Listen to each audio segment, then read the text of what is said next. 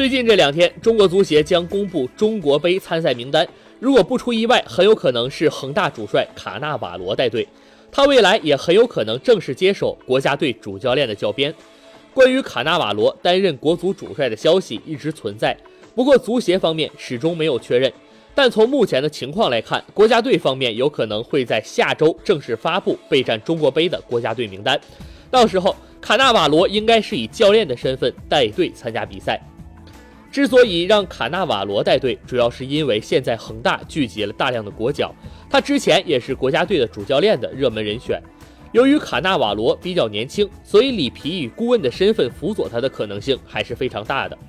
中国杯本月二十一日就将在广西南宁打响，中国足协现在需要确定如何组队、调集哪些球员。如果不出意外，国家队将于下周公布集训名单。亚冠比赛结束后，球队将正式集结。不过，从目前来看，里皮回来跟着球队一起备战中国杯的可能性并不大。中国杯很有可能也是对卡纳瓦罗的一次考验。